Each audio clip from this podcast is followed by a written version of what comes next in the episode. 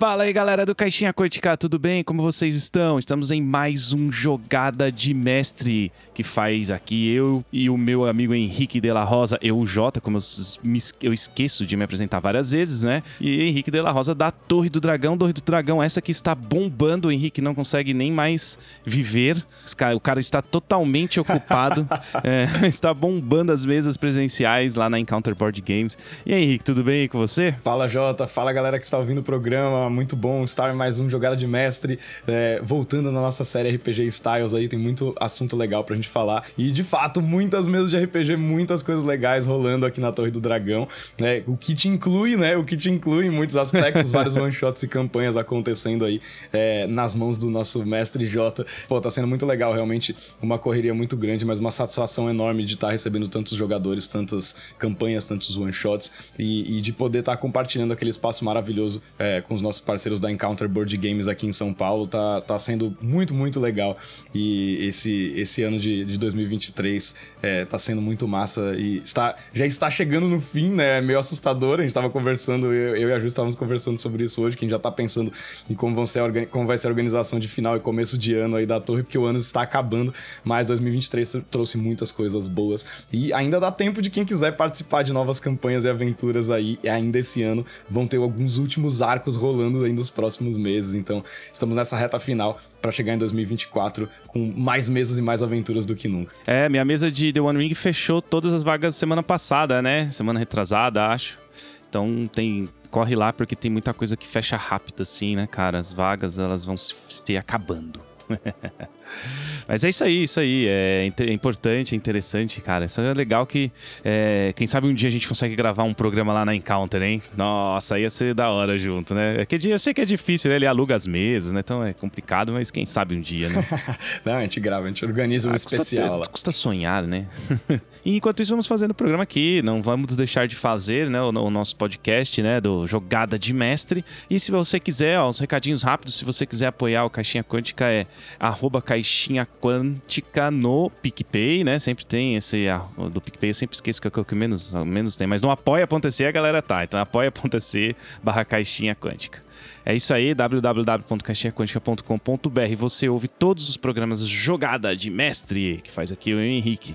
É isso aí, rapidão. É, quer passar algum recado aí, Henrique, de começo aí da torre? Ah, eu acho que é isso. É dar esse recadinho de que estamos chegando na reta final de 2023 e temos algumas últimas oportunidades de entrar em novos arcos e participar de novas aventuras é, presenciais que estamos fazendo lá na Encounter Board Games aqui em São Paulo. E também, claro, para você que quer jogar online com o seu grupo, né, reunir seus amigos aí para fazer aventuras em qualquer lugar do mundo, em qualquer fuso horário.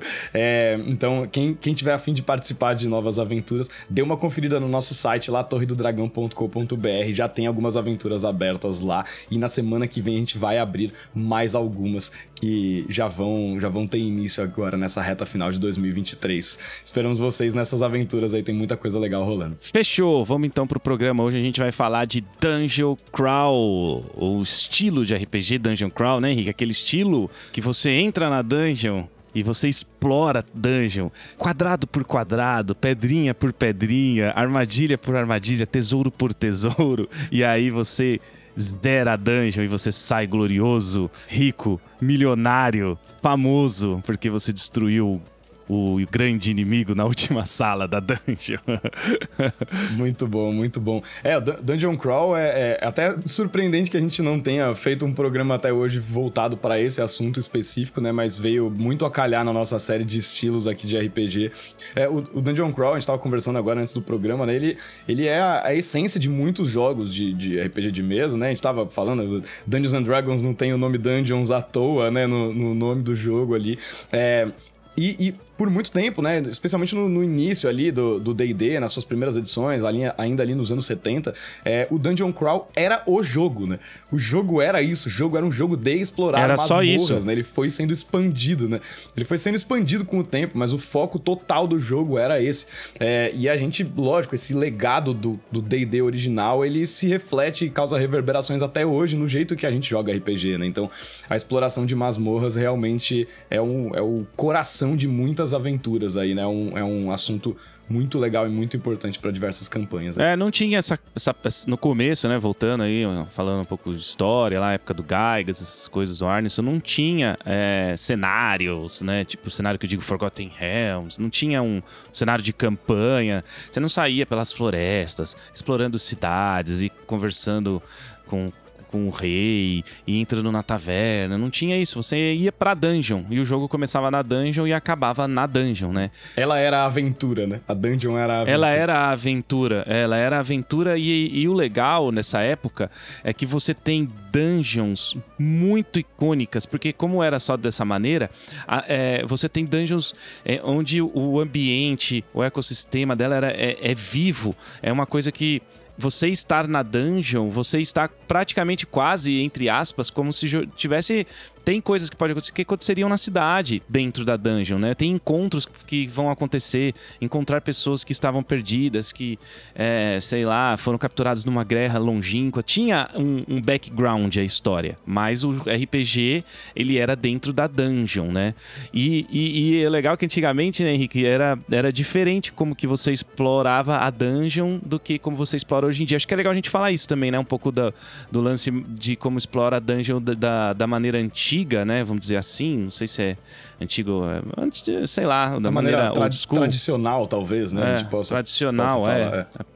Primeira inventada, até porque é, é, o mestre tinha o desenho da dungeon, né? Com ele, e ele ia narrando e os, e os personagens, os jogadores iam desenhando a dungeon, Os né? Os próprios jogadores iam mapeando a dungeon, não tinha é, muita essa coisa, né, de colocar o mapa da dungeon na frente das pessoas. Não, não né? tinha, isso que nem a gente que, que, nem faz hoje, né? Coloca o mapa inteiro, assim. Eu até que eu cubro com, com folha sulfite, eu gosto de fazer isso. De colocar, imprimir bonito, né? Aquela dungeon oficial, você imprime ou pega em pano, né? Também gosto muito. E aí eu coloco umas folhas sulfites em cima pra. pra Faz um Fog pra... of War improvisado. É, Fog of ali, War. Né?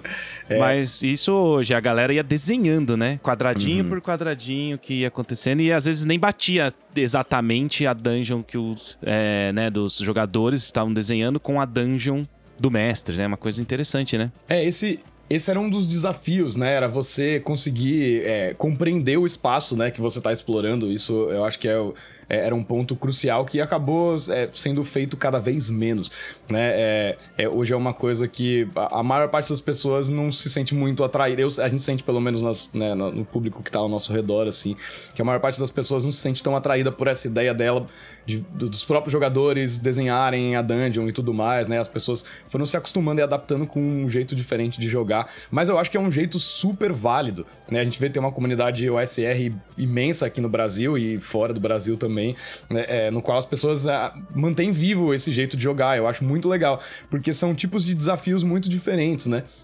Coisas que a gente já comentou em outros episódios, daquele lance de você desafiar o personagem versus desafiar o jogador, né? Então, o estilo de, de jogo old school, ele tem uma coisa muito mais de desafiar o jogador, né? O personagem, ele é um mero avatar ali, né? Mas é o jogador que está é, é, ultrapassando e, e aqueles desafios, né? Que está conseguindo vencer aqueles desafios com o seu pensamento lógico, com a sua análise do espaço, com o detalhismo na descrição das suas ações, né? Então tem, tem toda essa, essa parte do desafio ao jogador.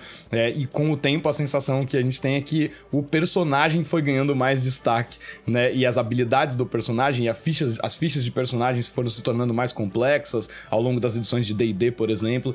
É, e a gente tem tipos de desafios diferentes. Mas, uma coisa que eu gostaria de falar é que é, tem muitos, que eu acho um jeito legal da gente, uma abordagem legal pro programa, é, é, tem muitas coisas que valem independente do seu estilo de jogo, né? Se você tem uma pegada mais old school ou tem um estilo de jogo mais moderno, independente de qual jogo você utiliza, se é D&D ou não, acho que tem alguns raciocínios muito legais é, pra gente falar sobre dungeon. E você puxou uma muito legal que eu queria responder com uma pergunta, na verdade, para você. Você mencionou uma coisa que eu acho que talvez seja o aspecto mais fundamental da dungeon, é pensar nela como um ecossistema, né?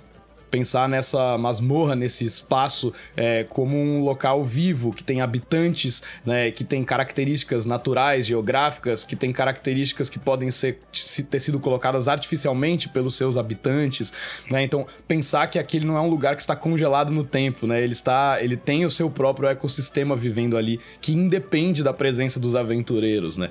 E aí, o que eu queria te, te responder com a pergunta é: por onde você começa normalmente quando você vai elaborar um, uma dungeon. Né? É nisso que você pensa primeiro? Em qual é o ecossistema que você quer trazer? Ou, ou você visualiza alguma outra coisa antes que te inspira a, a criar esse ambiente de aventuras ali? Eu vou responder contando uma historinha, pode? Lógico. assim, eu, eu acho a pergunta é muito boa. É sim, eu penso no ecossistema e penso numa historinha, num background da dungeon, né? Antes de, de bolar. Isso quando eu tô com tempo pra pensar, né? Senão eu faço uma dungeon aleatória na internet internet hoje dá pra fazer. De, Dijon, essas é. coisas aí você consegue fazer. É, vai nas tabelas ali. Vai, vai nas tabelas, tem a tabela aleatória pra caramba. Mas não, quando eu tô, quando você tá com tempo, você vai fazer um, uma dungeon. A aventura que. Uma das dungeons mais marcantes para mim, na minha carreira, carreira e jornada de RPG é a Temple of Elemental Evil, né? Que é a, o Templo do Mal Elemental, que é uma dungeon, é, né? Uma aventura old school, escrita pelo próprio Gygax e tal. E ela tem um ecossistema maravilhoso, assim, cara. Ela tem, é, ela tem é, a história em si, vou muito resumidamente, tá? Bem assim, por cima, é, são os, os, né, os cultistas, né? Do, tem, do templos dos quatro elementos, fogo, terra, ar, né, e água. Eles entram na dungeon, né? E eles têm um combinado ali de conviver com os monstros, entre aspas, e habitantes da dungeon que também estão lá. Então um deixa o outro em paz, porque, porque aqui aquele, ali é o local lá do, do mal, não sei o que, precisa ser ali e tal. E aí fica, eles vivem em harmonia. E aí tem tanta coisa dentro dessa dungeon que assim é, é, é maravilhoso, né? Tem meu, tem raças vivendo ali, né? Que moram ali, que ali já é o local de, de, deles de viver. Tem os, os cultistas que também moram ali, tem quartos dos cultistas, então eles, eles dormem lá e tem local para para você jantar e comer, e aí tem as raças dos, do, né, tem tudo, né, ogro, bugbear, não sei o que, né, kobold, orc. Muitas facções diferentes no mesmo lugar. Muitas facções diferentes e também tem a questão ambiental, né, porque às vezes tem o cubo gelatinoso, às vezes tem lima, às vezes tem... Então tem a história do, do mal elemental, mas também tem é, coisas que acontecem lá se você resolver dizimar lá uma raça inteira, você pode, entendeu? Eles estão lá só morando lá, né, e tem é, todas... E também tem a questão histórica, né? Então, porque teve uma, né? A, prisioneiros de guerra que também estão lá na dungeon encarcerados, você salva e ele é do reino tal, e não sei o que. Então, é, sim, né? Eu acho que o. É, me marcou tanto a do mal elemental, cara, Temple of Elemental Evil, penso nela desse jeito, né? Ela é bem complexa a zona, assim, bem coisa legal. E, e assim, uma facção pode querer matar a outra, né? Então, às vezes, um monstro, você chega e fala com ele, é, eu quero que você vai lá e mata aquele, o líder dos orcs lá, que tá lá na outra sala, que mora lá na outro lugar da dungeon, sabe? Então, então ela é viva, né? Você não só chega e dizima ela. Se quiser, pode também, né? Mas você também pode é, entrar para uma facção, interagir e tal. É, acho que é por aí que eu penso. Eu acho que, resumindo aí, daria para dizer que você vai mais na linha de pensar nos habitantes primeiro, né? Da dungeon. Quem que são as facções que ocupam aquele lugar, né? É, sim, sim. É, estabelecer esse lance das relações entre elas, né? Quem é inimigo de quem, quem é aliado de quem, quem são os objetivos, quais são os objetivos de cada uma das facções, o que, que elas estão fazendo para avançar esses objetivos, né? Acho que pensar em, em, no que, que tem dentro, né? Quem que são as pessoas e as raças, os indivíduos que vivem ali, as facções principalmente, né? Muito legal. Puta, eu acho um jeito fantástico de pensar. O caso das dungeons normalmente não é o caminho que eu faço, mas é o caminho que eu faço para diversos outros tipos de aventura, né? Não é segredo para ninguém que eu sou extremamente fã de Blades in the Dark, é, e Blades in the Dark é um jogo sobre facções, né? Ele é um jogo sobre gangues, então uhum. eu acho um jeito muito interessante de você dar vida pro seu cenário é você pensar primeiro em quem são as diferentes frentes e quais são é, é, é essas facções que estão movendo o mundo e fazendo as coisas acontecerem ali na sua aventura. Muito interessante interessante, porque eu acho uma abordagem super válida e muito legal. Eu, normalmente, né, tava refletindo até mesmo, é, pensando em trazer essa pergunta, é, eu acho que eu tendo normalmente a pensar no conceito da dungeon, no sentido de como é o ambiente que eu quero trazer para essa, essa aventura. É, recentemente, na, na minha mesa de Tomb of Annihilation, coloquei uma, uma masmorra lá, que nem, nem tá na campanha, na verdade, foi um negócio, uma side quest que a gente fez ali pra aventura, que era o covil de um. de três bruxas do rio. Elas são river hags, elas não são nem uhum. bruxas do mar, nem bruxas da floresta, elas são meio que estão no meio termo ali entre, entre as duas. E me atraiu muito a ideia, talvez por, pelo meu. Por, por eu ter passado muito tempo recentemente jogando Zelda, é, me, me veio essa ideia de fazer uma masmorra embaixo d'água é uma masmorra subaquática. Então eu acabei partindo desse princípio. Né? Eles tinham tinha esse encontro com as regs que saiu de forma aleatória numa tabela do livro. Né? Então tinha um encontro com uma bruxa. E aí, na, e aí baseado no, no covil delas, eu fui pensando, fui expandindo como que poderia ser esse encontro como que poderia ser essa aventura como um todo. Né? Então eu tendo, tendo a pensar no ambiente primeiro. Né? Então o que, que é esse ambiente? Ah, ele é uma caverna que está inundada, completamente inundada por água nesse caso. É, mas poderia ser, são as pirâmides de um antigo império que serviam como é, sepulturas dos nobres da região. Né? Ou é uma é, é, uma prisão, né? Uma masmorra no sentido mais literal, né? Uma prisão subterrânea e tudo mais. Então eu, eu sempre tendo a pensar um pouco mais no, no conceito do ambiente e aí depois ir povoando eles, ele com, com as coisas, né? É, mas você vê que é, como é legal. É, tem, tem muitas outras, além dessas duas que a gente falou, tem muitas outras formas da gente fazer, né, de começar a pensar nesse ambiente. Mas acho que tudo mira nessa coisa que você falou, de pensar num ecossistema que seja coerente, que faça sentido e que esteja vivo, né? Que tenha movimento independente da, do, dos aventureiros. Né? Uma coisa que eu acho legal também dentro da dungeon é, é brincar com questão do tempo.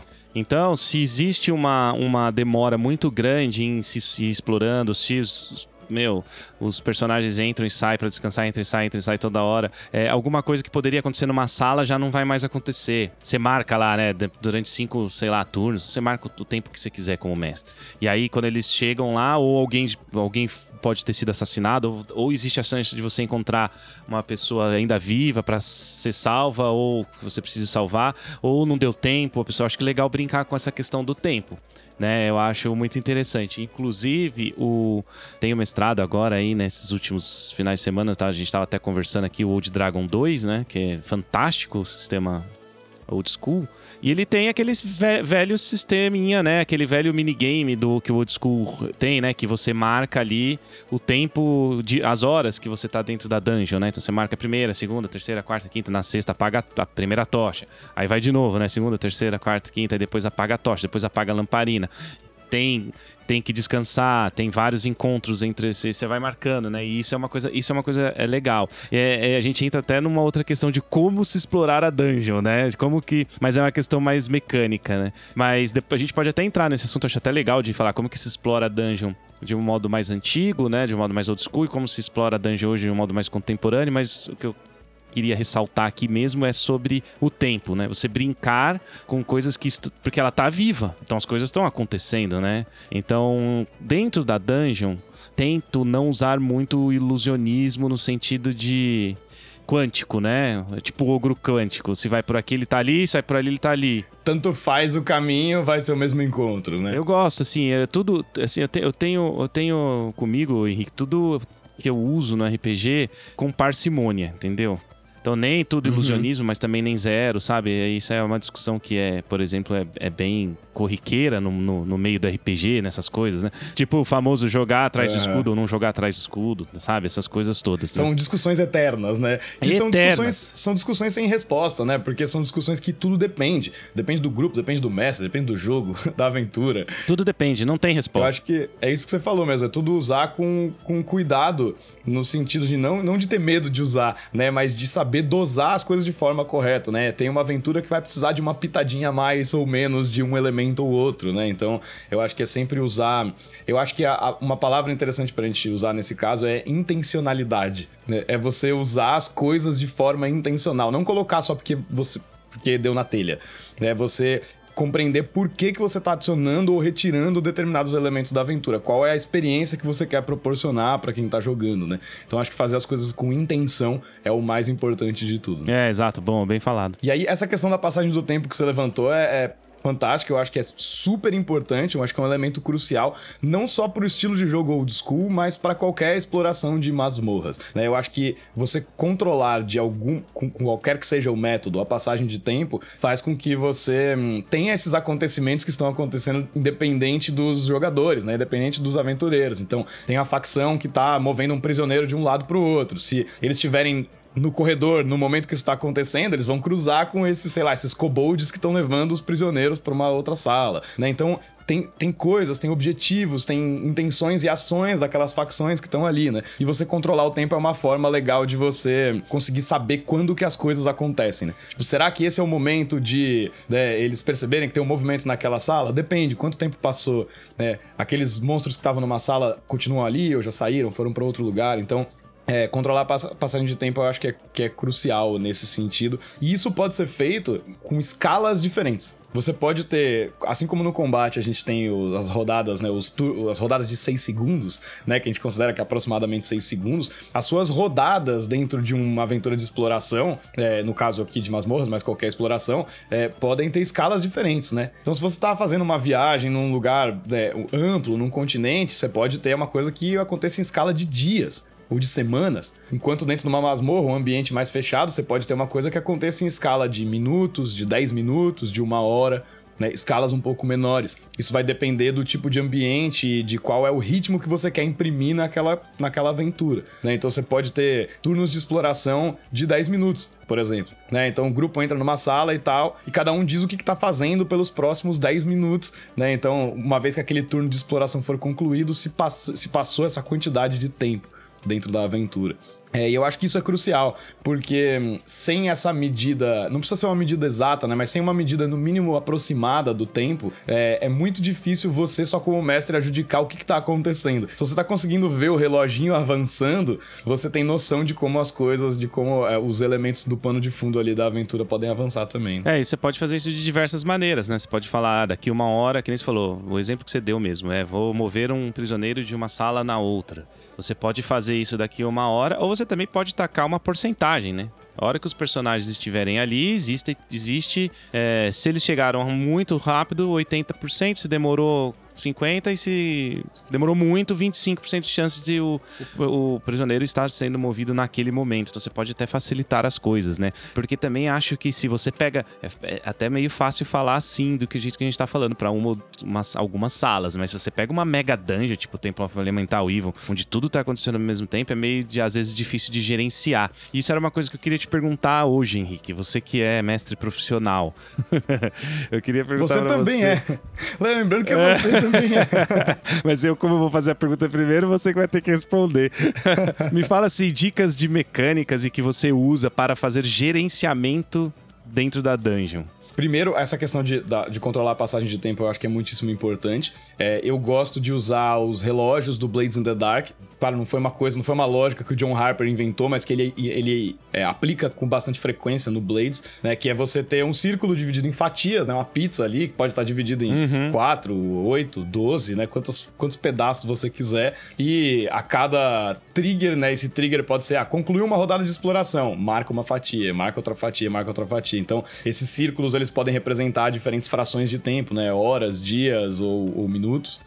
É, e, e, ajuda, e esses reloginhos eu acho que ajuda muito a gerenciar. Então a primeira coisa é isso. E aí, atrelado a isso, tem uma coisa que também vem do Blades, mas outros muitos jogos fazem, que é você ter. Hum, é, eu gosto de ter mini fichinhas das facções, de quem são esses habitantes da, da dungeon. Uhum. Então você falou, por exemplo, da, do Temple of Elemental Evil, né? Tem os cultistas, e tem os kobolds que moram na dungeon, e, enfim, tem, tem uma série de habitantes ali o que, que cada um desse grupo está. Quais são os objetivos de cada um desse grupo? Então, os kobolds estão. Vou dar um exemplo qualquer, né? Os kobolds estão raptando pessoas nos arredores da dungeon para fazer um ritual para um deus maligno deles.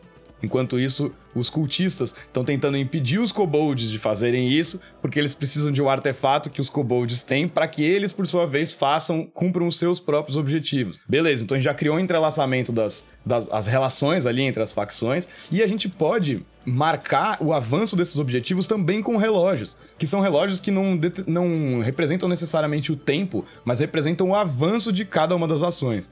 É, então, ah, os kobolds já capturaram metade dos prisioneiros que eles precisavam pro ritual. Então você sabe que metade do seu reloginho tá preenchido. Cada vez que algo acontecer que possibilite eles terem mais prisioneiros, esse relógio avança. E aí é você saber o que, que acontece quando eles cumprirem esse objetivo. Então, nesse caso, seria. Eles vão fazer um ritual, vão summonar um deus maluco lá. Né? É, então, eu acho que gerenciar. Aí seria gerenciar o avanço do tempo, seria gerenciar os avanços dos objetivos dos habitantes das facções que tem dentro daquela, daquela masmorra. É, eu acho que são as duas, duas primeiras coisas que, que me vêm à mente. E aí, claro, você pode juntar isso, né? Isso são coisas que o mestre está determinando ali por conta própria, mas você pode juntar isso com e temperar isso com elementos emergentes, né? Então você ter tabelas aleatórias, né? Então você, mesmo que seja uma coisa que você não programou para, não planejou planejou para aquela aventura, você ter uma chance de de repente os personagens cruzarem com os inimigos num corredor, ou eles entrarem numa sala numa hora errada, né? Uma hora que o chefão da, da dungeon tá, na, tá numa sala diferente. Então você ter elementos emergentes junto com, esse, com essa coisa planejada é, te ajuda a não se sobrecarregar no planejamento e também não fazer uma coisa totalmente aleatória que tá fugindo do seu controle. Né? Então, eu acho que essas são as dicas primordiais em termos de gerenciar o que tá acontecendo dentro desse ambiente finito ali da dungeon. Ah, e, e, acrescentando alguma uma coisa que já que eu falei de ambiente finito, é, acho que a gente poderia até ter falado isso anteriormente no programa, mas pode parecer óbvio isso que eu vou falar, né? Mas é, é, interessante a gente pensar o que, que é uma dungeon, né? Porque uma dungeon, ela não é só necessariamente um complexo de cavernas, de masmorras, uma coisa subterrânea, uma ruína abandonada. Né? Uma dungeon pode ser qualquer ambiente finito, ilimitado. Você pode ter uma dungeon que é ao ar livre. Você pode ter uma dungeon que é uma cadeia de montanhas que os personagens estão explorando. Né? Você pode ter uma dungeon que é uma cidade. Tudo pode ser uma dungeon se você pensar na dungeon no, no seu core, ali na sua essência, que é são locais conectados por diferentes caminhos. E esses locais representam possíveis eventos que vão acontecer na aventura. Né? Então, toda aventura, no final das contas, é um encadeamento de eventos. Por que, que o pensamento de dungeon é tão legal? Porque você pode aplicar ele para qualquer ambiente e fazer com que o seu ambiente seja um encadeamento de eventos que estão representados por um local físico, por uma sala limitada ou por um outro tipo de limite geográfico ou, ou artificial. Né? Então, tudo pode ser uma dungeon. Eu acho que isso é muito, uma coisa muito legal da gente pensar, porque isso facilita a preparação de qualquer tipo de aventura, essas dicas, assim. É, você falou aí, pode ser dentro da barriga de uma baleia. Pode ser. É, exato. Mano, pode ser. É, muitos é, videogames, inclusive até Baldur's Gate 3 agora que eu tô jogando e tal. É, ele é uma. Tudo, assim, ah, você entra na dungeon, você tá na floresta, mas tudo é uma grande dungeon. Porque você tem um caminho limitado ali. Por exemplo, eu tô explorando ali na floresta, tem hora que eu não consigo passar. Então aquilo lá tá me limitando, entendeu? Eu não consigo andar a, a, a, abertamente na floresta porque é um jogo, né? Então você tem um lugar é, limitado ali, um mapa limitado. Existem muitos videogames onde é, existem dungeons de floresta, onde você não consegue passar, você vai ter que ir seguindo um caminho, né? Abrindo caminho, cortando galhos de árvores para poder passar. Então, é interessante falar isso, né? Porque a gente pensa, né? Na verdade, vem na mente de, de todo mundo um complexo fechado, construído debaixo da terra, subterrâneo, com, né, com, com pedras no chão ou às vezes cavernas. Tudo bem, a maioria é, né? A maioria das dungeons são assim. Mas o legal é que a dungeon ela pode ser também. Ela, a, imaginação é o, é o, é o limite, né? Sua, a sua criatividade é ilimitada para o que você pode definir como que você vai. É, onde você vai colocar os personagens para explorar aquele determinado espaço. Então é, é infinito o que você pode fazer dentro de uma dungeon. Com certeza. Esse exemplo que você deu da floresta eu acho que é até muito legal, que é, lógico, no videogame o, o, o game designer ali pode botar uma parede invisível que o seu boneco não passa né? No RPG de mesa, a gente já tem, tem uma abordagem um pouco diferente, né? Você não vai botar uma parede invisível, a coisa mais frustrante do mundo você falar, eu quero ir ali, e o mestre fala, não, você não pode ir ali, não tem nada ali. Então, um, um jeito de fazer isso acontecer num espaço aberto como uma floresta, né? No espaço aberto eu quero dizer que não está pré-determinado por paredes, é você ter as, entre aspas, salas da sua dungeon, os seus locais e os seus eventos posicionados de, de da forma que você achar melhor nessa floresta, mas o que seriam os corredores, caminhos entre esses, esses lugares, terem que ser abertos pelos próprios personagens. Né? Então, você tem diferentes coisas que estão acontecendo. Você pensar na floresta como uma dungeon, a diferença é que ela não tem corredores e paredes, ela tem é, outros tipos de barreiras. Ela tem vegetação densa, ela tem rios caudalosos, às vezes muito largos, difíceis de atravessar. Né? Ela vai ter é, fenômenos naturais, podem ser tempestades, né? ventanias, neve, é, uma série de coisas que podem funcionar como barreiras artificiais dentro da sua, da sua floresta, como dungeon. Né? Então, você não precisa ter corredores e salas desenhadinhos bonitinhos para ser uma masmorra. Mas se você usar a mesma lógica de eventos e locais interconectados, você pode fazer isso numa floresta. Né? Você pode fazer isso em qualquer lugar. E aí eu queria falar agora um pouco também, cara, é que sim, o tempo voa pra cacete, mano. Não parece, velho, que a gente já tá falando há 45 minutos, mano. Não parece, velho. Mas assim, queria falar um pouco agora, né? Que a gente falou de várias mecânicas e muitas delas até vêm da, da, da né, de antigamente, de você marcar. Achei legal que você falou de marcar não só as horas e os turnos em 10 minutos, tal, que é até uma medida do old school também, 10 minutos, mas você marcar os eventos, estão acontecendo ali, grandes eventos pode acontecer ali, você tem essa outra marcação. Aí você ainda mescla com uma tabela aleatória, já era. Você mata pau também, né? Você já vai ter bastante coisa. Isso como que tá? É, como que você vê hoje também, Henrique, né? E eu também depois posso até dar minha opinião também, porque é, é, o, é o RPG que a gente mais mestra, não adianta reclamar. não adianta chorar.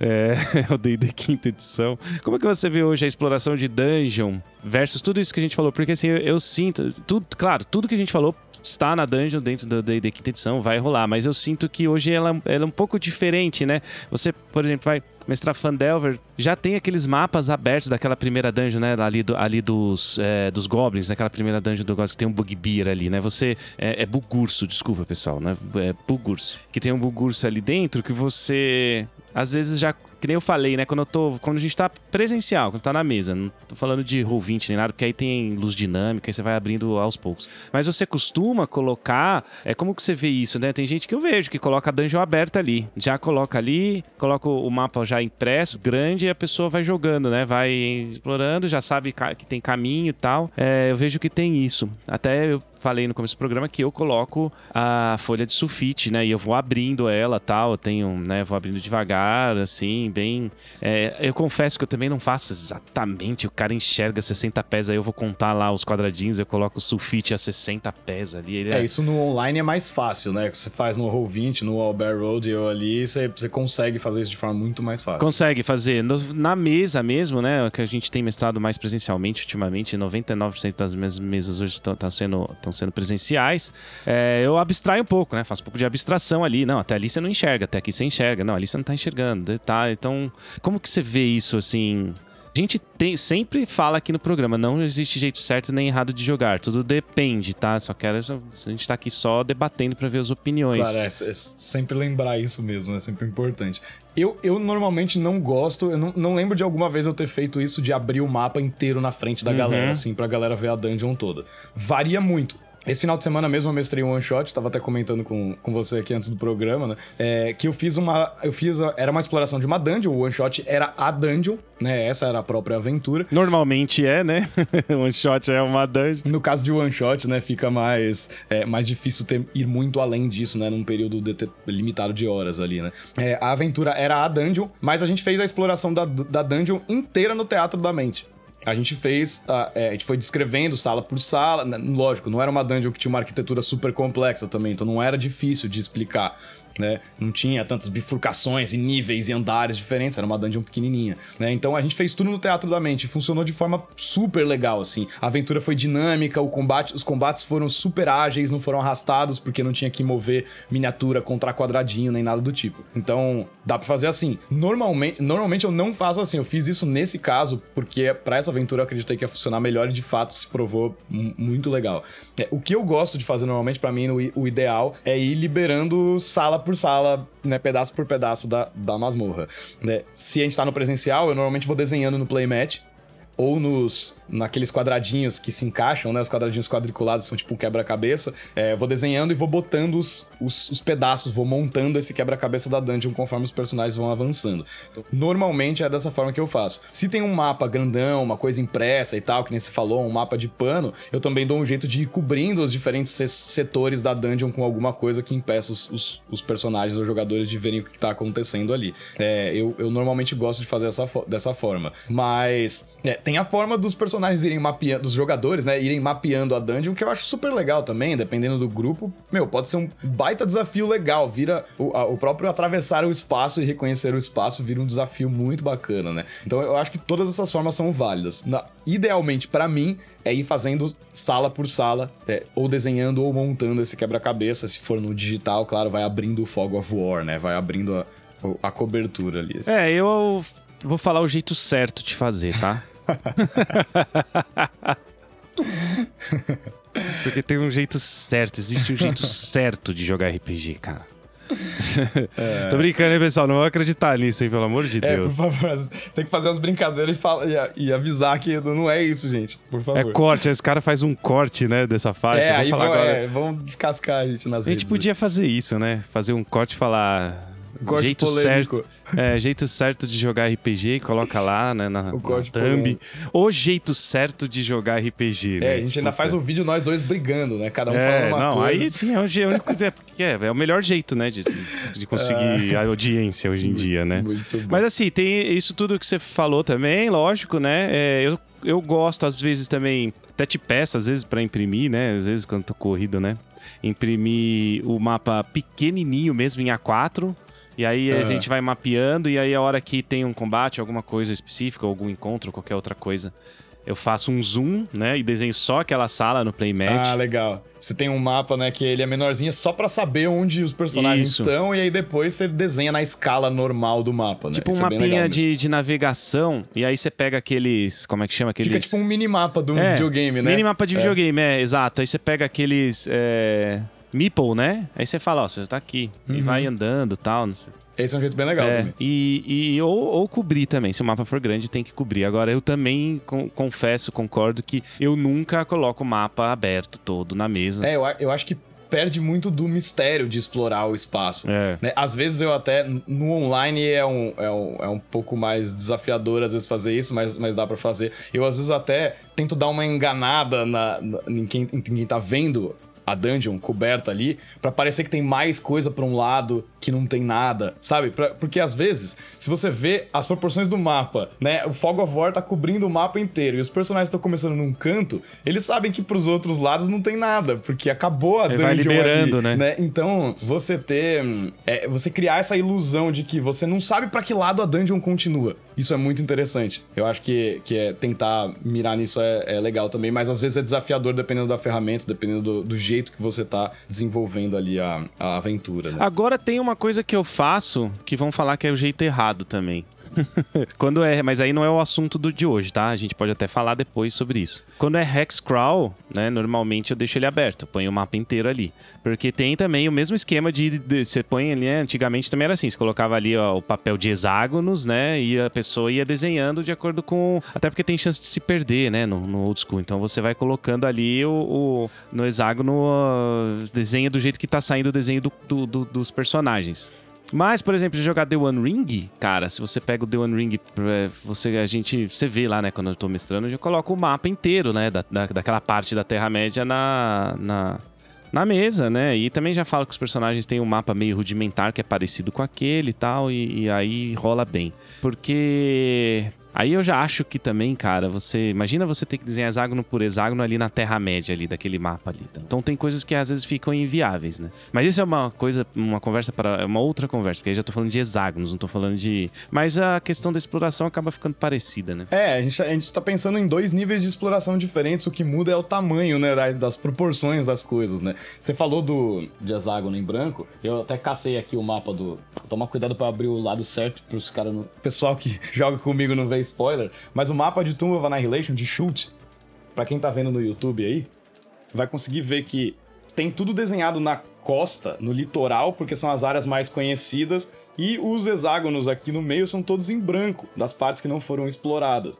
É um jeito de você ter a- mais ou menos noção da dimensão da coisa, né, das distâncias e das partes mais conhecidas, mas você ter esse vazio que os próprios personagens, os jogadores vão, vão preenchendo. né? Nesse caso da aventura, eu tenho feito isso mesmo. Eu fiz uma cópia grandona desse tamanho desse mapa pro pessoal e eles estão desenhando o mapa da, da, da península de chute conforme eles vão explorando. Então, quando eles encontram uma coisa, eles vão lá, escrevem no hexágono, fazem anotações atrás do mapa e tal. É, então, é, dá pra brincar com essas duas coisas. Tem uma outra aventura aqui, mas essa tá mais difícil pegar, que é a Isle of Dread, que também tem essa. Também tem essa, esse formato, né? Tá mapeado só na costa e o- todos os hexágonos no meio são em branco. Assim. Tem Keep of the Borderlands também, algumas mais icônicas, né? É, é, é- é legal essa, essa solução, né, do, do cult aí. Eu achei bem legal, de você deixar branquinho no meio e tal. E atrás dele, se não mostrou, mas tá completo, né, o mapa. Ah, sim, é. Tem o lado. do- o verso do mapa é o mapa completo. É, exato. é o mapa com todos os locais Que é- e tudo. É a versão do mestre e a versão Que é do o que jogador. acontece na dungeon, né? O mestre tem a dungeon completa e ele vai esperando e abrindo essa dungeon aos poucos. Às vezes, é claro que 80% fica igual que tá, sei lá, numa aventura pronta, por exemplo. Mas às vezes eu não. Eu vou desenhando a dungeon de acordo. Tá, eu até não faço exatamente igual que tá. Eu não sei se você já fez isso, eu já mudei a dungeon. Lógico que não uhum. de uma maneira uhum. muito abrupta, mas eu já mudei a dungeon durante uma aventura. Ela ficou parecida, mas às vezes eu omiti uma sala, ou às vezes coloquei outra sala, assim, independe. Formato, o formato geral ficou parecido, mas eu também mudo. Às vezes eu mudo na hora as coisas, né? Com certeza. Eu acho que assim, ainda mais one shot, né? A gente mestra muito one shot, a gente tem esse um período limitado de tempo e às vezes você precisa fazer a aventura acontecer naquelas horas, né? Então, é, às vezes a aventura tá indo lenta demais você vai tirar um pedaço, às vezes ela vai tá indo rápido demais, você vai acrescentar alguma coisa. Eu gosto de pensar tudo sempre de forma modular, seja dungeon ou, ou outros, outro tipo de aventura. Né? Você tem peças que você pode colocar ou tirar dependendo de como a aventura está se desenvolvendo, dependendo da dinâmica da mesa, do que está criando mais ou menos interesse nos jogadores, né? Então, tudo isso. Eu gosto muito de pensar de forma modular e eu acho que isso é um problema muito grande no jogo online às vezes é um, é um problema muito difícil de, de ultrapassar. Porque se você está usando um mapa pronto, é muito difícil você editar e mudar as posições das coisas. Né? Se você está usando uma imagem já pré-feita ali. Versus, se você está desenhando no playmat, você tem mais liberdade de fazer pequenas alterações, mudar o tamanho da sala, mudar uma entrada, uma saída, né, ter acessos diferentes, enfim. Então eu acho que isso é muito mais difícil no, no online, mas eu gosto de ter a dungeon de forma modular mesmo. Então tem aquela sala ali que eles podem ou não ir, mas se a gente tá vendo, putz, a aventura já foi para outra coisa, aquela sala já não é mais tão interessante, dela nem existe mais, né? Então, eu acho, eu acho que é interessante fazer isso, especialmente nos one shots. Eu não costumo fazer isso muito em campanha, é, especialmente nas campanhas mais recorrentes, que o pessoal joga bastante, semanalmente ou quinzenalmente, para poder dar a possibilidade deles explorarem a masmorra no ritmo em que eles quiserem. É, agora, quando é uma aventura que tem que acabar, né, o one shot que tem que acabar, eu tendo a pensar de forma muito mais modular, assim. Ah, não, até porque na one shot, principalmente se for, né, é, profissional, né, que a gente pega aí, às vezes ela tem, tem horário, né, então aí às vezes ela não tem como é, e não, deixar... E não tem outra sessão, né? Ela tem que acabar não tem outra, dia, Ela tem que acabar, é. ela tem que acabar. É, aí não tem jeito, não tem muito jeito de fazer, de, do, do, que fazer nesse caso, assim, né? E você sabia que o Roll20 tá, não sei se já saiu ou vai sair, ele vai colocar um, um add-on lá da, do Dungeon Scroll, aquele site que você é. cria dungeon na hora, então talvez você consiga fazer uma edição, que nem você falou, você falou isso eu lembrei, cara. Talvez você consiga no futuro, próximo, fazer a edição da dungeon no online. Então se você quiser tirar a sala, você apaga a sala, né? Seria uma coisa ou coloca uma sala nova. Seria uma coisa Ah, que legal. Fantástica. E eu acho que os VTTs precisam evoluir para esse tipo de coisa, né? Porque uma das coisas que limitam muito VTTs e, e, e, e o, o presencial é que realmente não tem como você fazer nada, né? Você vai ter que ir no, no, VTT, no online, você vai ir abrindo a dungeon ali e não tem jeito de, de, de, mudar, né, cara? Não tô falando de quem tá fazendo teatro da mente, aí é diferente, né? Dá pra fazer no online. Ah, sim, claro, é. Pensando no, no, no mapa mesmo, né? Modo mais tradicional, assim, né? E aí, pensando no interesse do, do tempo e da produtividade do nosso programa também, que tem sempre muita coisa para falar e pouco tempo para falar, é, a gente já falou aqui um pouco sobre o conceito da dungeon, né? Então a gente pode ter diferentes conceitos. Pode ser uma masmorra, uma caverna, uma coisa mais tradicional, mas podem ser as ruínas, pode ser um castelo, pode ser uma mansão, pode ser uma floresta. Né? O importante é que sejam é, um conjunto de eventos que estão ligados a locais, né? Ou o contrário, né? Ou locais que estão ligados a, a, a eventos é, que são interconectados de alguma forma dentro de um espaço finito, né? Então, dentro disso, qualquer coisa pode ser uma masmorra. Falamos outra coisa muito importante que é sobre as facções, quem são os habitantes dentro daquela masmorra, o que, que eles querem, quais são seus objetivos, como eles estão agindo e como tentar deixar isso é, é, é, acontecendo de uma forma orgânica que dê a sensação de, uma, de um ecossistema vivo, né? Isso é super importante. Então a gente tem aí o nível conceitual, né? O que, que é a dungeon de forma geral e agora quem que está povoando essa dungeon, né? É, e aí, eu acho que tem uma outra camada que pode ser legal a gente dedicar alguns minutos para ela aqui, que são os tipos de desafios, né? Que a gente pode ter dentro de uma dungeon. É, eu acho que uma vez que ela, que ela já tem habitantes e que você já sabe do que ela se trata, qual é o tipo de ambiente e quais coisas que precisa ter nesse ambiente, né? Como que você desafia os jogadores dentro disso? Tem o jeito mais old school de fazer, que é desafiar o jogador mais do que o personagem, e tem o jeito um pouco mais contemporâneo de fazer, que é focar mais em desafiar os, as habilidades dos personagens. É, como que você pensa essa questão, uma vez que você já tem a visão geral do que, que é essa dungeon, como que você pensa quais são os possíveis desafios que eles vão, que os jogadores vão enfrentar ali? Sejam coisas mais emergentes ou sejam coisas pré-planejadas por você, assim? É, o mais, o mais rápido de pensar e, e mais clássico são armadilhas, né? Mas eu acho que aí, aí também, cara, tem é, o céu é o limite para você inventar um tipo de armadilha. É, ela pode ter mecanismos e coisas muito diferentes, mas também e, a, e aí você vai e resolve ou não resolve essa armadilha. Isso é um, é um, tipo de desafio. Agora, tem um lance que eu gosto, né? De, de, de, de é mexer com. com é, como é que eu vou dizer? Não é sobrenatural, mas é mexer com o não comum das coisas do, do, do tempo e espaço. Então, é, tinha uma dungeon que para entrar nela, por exemplo, tinha um jeito de você. Tinha uh, o mago que criou a dungeon, você tinha que tava no muro um desenho assim dele com o cajado, você tinha que chegar e fazer isso aqui, ó, também. Senão você não entrava na dungeon. Teve outro também, a minha, tem uma, uma, one shot que eu mestrei, que é um jeito de desafiar também. Porque aí eu tô desafiando, é, é, o, eu gosto muito nesse sentido de desafiar não a ficha, né? Nesse caso, eu desafio o jogador, né? Que aí foi o que você falou. Tinha uma dungeon que ela só acontecia no mundo dos sonhos, né? No plano astral do D&D. Eu não lembro qual plano daqueles milhões de planos lá. E aí, a, a primeira sala da dungeon, ela era completamente fechada não tinha nenhuma porta. Então eles tinham que descobrir, é, seja de modo old school, ou, ou, ou, ou aí sim, né? Ou, contemporâneo de fazer um teste e descobrir, é, colocando a mão na, num, num símbolo que tinha na parede, aí caía no sono é, de uma hora para outra e acordava dentro da dungeon. E tem uma, um, um, exemplo também espetacular, né? Que eu me lembrei agora, que é, é uma da Sagen, que agora eu não lembro se é o Castelo no Céu, em que momentos da dungeon você tá no passado e momentos da dungeon você tá no futuro, no mesmo lugar. Então esse tipo de coisa desafia, porque. Ah, de repente eu tô vendo uma ruína do chafariz, mas agora eu saí da sala, voltei e o chafariz tá funcionando. Mas você não sabe o que que é, entendeu? Então esses são tipos de desafios diferentes de combate, né? De, do tempo que a gente já falou e etc, né? Acho que, assim, por aí mais ou menos que eu penso esse tipo de coisa, assim. Eu tento criar coisas mais mirabolantes, mais ou menos. Legal. É, essa ideia de ter duas realidades ou dois tempos paralelos acontecendo dentro do mesmo ambiente, eu acho muito legal. Tem, tem vários jogos eletrônicos que exploram isso muito bem. Eu falei do Zelda, o Zelda Ocarina of Time, ele se baseia muito nisso, né? De você ter é, épocas diferentes dentro nos mesmos lugares e é, o contexto muda completamente dependendo do tempo no qual você tá.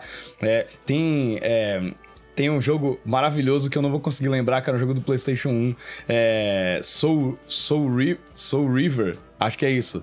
Que é que você joga com um cara que ele é meio que um vampiro, um cara que foi morto, mas foi trazido de volta de uma forma corrompida. E ele tem essa mecânica de você explorar os lugares dentro de duas realidades diferentes. Então, às vezes, você tem que alternar entre uma e outra, porque um lugar é acessível em uma e não é acessível em outra. Ou tem um inimigo em uma e não tem em outra. Então, você tem que ficar alternando entre essas realidades. Eu acho isso muito legal. E eu acho que, de certa forma, está conectado com. Ou tá, é, um, é similar a uma coisa que eu gosto muito de fazer nas dungeons. É, claro que tudo, tudo depende do contexto, mas eu gosto dessa coisa de você fazer uma coisa num lugar da dungeon e ela influenciar outro lugar da, dentro da dungeon, ou às vezes fora, mas normalmente dentro da dungeon, né? Então você ter essas. É, tem tem um, um, termo que eu acho muito legal que é Clockwork Dungeon. Né? Que é você tem uma dungeon que ela é uma máquina por si só. Ela é um, um negócio que você tem que posicionar as salas de alguma forma, ou você tem que ativar um objeto mágico no lugar e chegar a tempo para conseguir passar de uma porta no outro lado, né? E você tem coisas que, conforme você vai agindo dentro da dungeon, vai mudando o status dela de alguma forma. E vai. É, os, os, os, desafios vão, vão mudando de acordo com as ações que você toma ali. Que eu acho que isso favorece e recompensa muito a agência dos jogadores, né? As atitudes que eles decidem tomar dentro da dungeon, porque elas vão refletir diretamente no ambiente que está ao redor deles. É. E às vezes isso pode ser uma coisa muito simples. Às vezes isso pode ser uma coisa de que, ah, a gente tem que abrir uma porta e essa, pra gente abrir essa porta mágica tem três guardiões, cada um tem uma chave. Qual guardião a gente vai primeiro? Talvez isso influencie na ordem que as coisas vai, vão acontecer, né? Cada guardião pode ser um desafio diferente e dependendo da ordem. Então, é, é, pensar nisso na, na dungeon, como que cada atitude que for tomada ali dentro pode influenciar na continuidade dela, eu acho que é um negócio bem legal. Também. Castlevania, por exemplo, no PlayStation 1, a, a, o castelo fica de ponta cabeça depois. Então são as mesmas salas. Depois.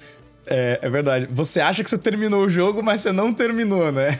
Aí fica ao contrário, mesmas salas, igual só que de ponta cabeça. Então atrapalha muito a sua exploração. Não, né, a exploração muda completamente. Então esse tipo de desafio é legal de, de se ter também, né? Dentro da, das, da, das dungeons e, e, e tal, né? Ah, e além, claro, do, do que você falou, do, do, do que é óbvio se tratando de desse tipo de jogo, né? Claro, você vai ter guardiões, você vai ter inimigos, né? Você vai ter guardas, você vai ter é, indivíduos ou monstros ou NPCs é, que de alguma forma são habitantes ali ou estão naquele lugar e que podem estar em oposição aos personagens. Você pode ter armadilhas, né? Você vai ter um baú que vai ter uma armadilha, ou uma porta, um alçapão falso, né? Ou enfim, diversos tipos de armadilhas diferentes. E você pode ter elementos também, uma coisa legal de pensar, isso você comentou lá no começo e eu acabei esquecendo de falar, que é nem tudo que está na dungeon precisa estar em oposição aos personagens. Né? Isso, isso é legal também. Você pode ter um possível NPC aliado, uhum, claro. um personagem, um potencial aliado dentro da dungeon. Uhum. É, e às vezes o que vai determinar se ele vai ser um aliado ou um inimigo vão ser os próprios jogadores, e as atitudes, e os ideais, e as crenças deles, e os objetivos deles. Né? Então, é, nem tudo precisa ser um desafio a ser, a ser vencido. É, as, coisas, as coisas podem é, funcionar de forma mais orgânica nesse sentido de você encontrar um personagem que, de imediato, ele não é nem seu aliado nem inimigo, ele é neutro. Depende da aliança que você vai fazer com ele ou da, da, da relação que você vai estabelecer com aquele elemento dentro da dungeon. Da mesma forma que uma armadilha, se bem utilizada, pode ser utilizada contra um habitante da dungeon, contra um monstro que tem da, na dungeon, né? Então, eu, eu acho que deixar as coisas em aberto nesse sentido favorece novamente as ações e as escolhas dos jogadores ali dentro desse, desse ambiente, né? Não ter tudo pré-determinado e não ter tudo imediatamente em oposição aos, aos heróis ou personagens ali. É, e eu sou fanzaço de viagem no tempo, mano. Viagem no tempo, para mim, é do caramba, do caralho, mano. Eu gosto da do, do estilo Marty McFly. Eu não gosto dessa viagem no tempo nova aí, não. Ah, que cria universos paralelos, não muda, né? Você vai pro passado, não muda o futuro. Cria um outro. Não, não gosto. Gosto que. Do, do, do, mexeu no passado, eu já até falei isso, né? Vai sumindo. Se o seu pai não, não, não, casar com a sua mãe, você vai sumir, cara. É igual de alto para tudo. É interessante essa coisa, né? De causar consequências em outras partes da mesma linha do tempo. Eu, eu gosto mais dessa ideia de ter uma única linha do tempo na qual você pode viajar, em vez de ter várias linhas paralelas. Eu acho, eu acho que é, é, é gera consequências mais legais em termos de coisas que você pode trazer pro, pro jogo, assim, né? Dentro de um jogo acho que fica mais legal mesmo. Ah, de repente, Henrique, a gente pode fazer um e dois os programas que a gente for fazendo, né? Eu sei que é, tem tanta coisa para falar de dungeon, por exemplo, que a gente não consegue falar no programa inteiro, mas de repente, se o pessoal gostar, a gente faz o 2, Dungeon 2, é, Exploração 2. A gente até falou, um, um, que, que casa muito com, com esse programa de hoje foi o programa que a gente fez de puzzles, né? De enigmas. Então depois, pessoal, ó, procura lá no caixinhaquântica.com.br. Puzzle. Puzzle no RPG de mesa, né? Que é um tipo de desafio que tende a desafiar mais o jogador do que o personagem, né? É uma coisa para quem gosta de seguir mais nessa linha. Você tem um puzzle, uma coisa que você dá na mão dos jogadores e são eles que vão ter que resolver, é muito bacana. É, recentemente, eu, é, a gente é, tive um handout numa, que, eu, que eu passei pra galera na mesa, que era um texto escrito no alfabeto dracônico, e aí eles tinham que traduzir, né? Eles tinham que ir traduzindo os caracteres e tal. E eles, a galera foi fundo, mergulhou de cabeça, assim, ficou vários dias no WhatsApp entre as sessões conversando tal. Então, foi um desafio para eles, não era uma coisa para os personagens. Foi, foi, e foi muitíssimo prazeroso. Todo mundo gostou de fazer isso. É. É, aliás, eles não sabem e o programa não vai sair a tempo, mas amanhã eles talvez tenham que, que enfrentar algo parecido. Se algum dos meus jogadores estiver ouvindo, vocês vão ver só o que vai acontecer amanhã. é, vamos lá.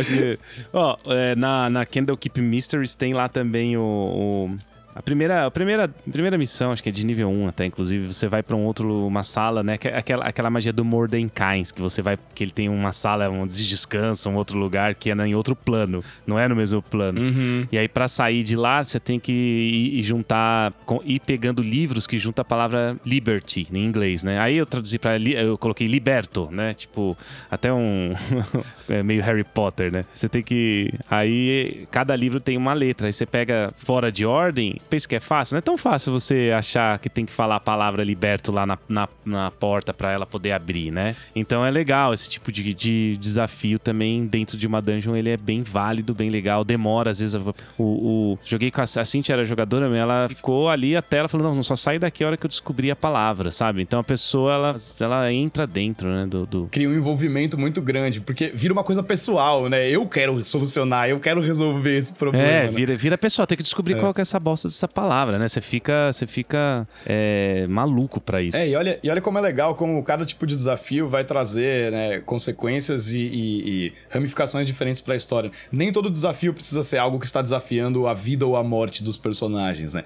Nem todo, nem todos né, desafio precisa ser uma coisa que vai dar dano ou que vai, né? Você tem outras formas de minar os recursos dos personagens, né? Você tem é, um último exemplo que eu vou dar aqui na na aventura de Tomb of Annihilation mesmo que eu, que eu mencionei agora, tava mostrando o mapa e tudo mais, eles chegaram num determinado lugar que eu não vou falar para não dar spoiler para quem nunca jogou, mas eles estavam subindo um morro lá e tinha uma, uma determinada é, determinado NPC que eles tinham que encontrar lá, e esse NPC tinha fechado a entrada para a cidade onde ele tá ali com um portão repleto de caveiras, um monte, um monte de crânios pendurados. E esses crânios, se você tocasse neles na ordem correta, eles falavam uma frase que te concedia um benefício enquanto você estivesse lá dentro desse, de, dessa cidade. Então, teve alguns. E aí não foi nem questão dos jogadores, foram personagens mesmo que às vezes, cara, bárbaro, um guerreiro que é mais bruto e tal, o cara pegou e atravessou o portão e não tava nem aí. Um outro personagem que ficou mais ligado naquilo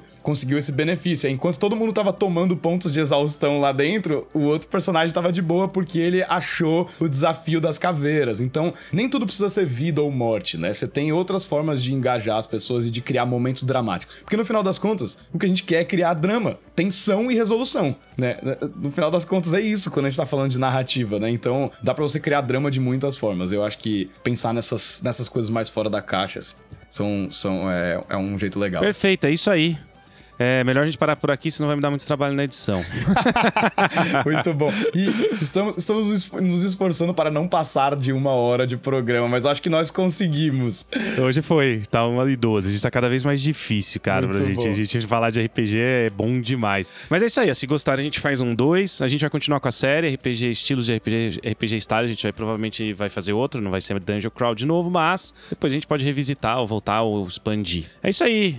Valeu, Henrique. Mais um programa. Obrigadão. Vamos finalizar o podcast então. Valeu aí pela presença. Sempre muito bom falar de RPG. Eu vou ficando por aqui. Um abraço e até a próxima. Valeu demais, galera. Muito obrigado quem acompanhou ao vivo e quem está acompanhando posteriormente na versão em áudio do programa ou aqui no YouTube. Um abraço. Nos vemos no próximo Jogada de Mestre com mais RPG Styles.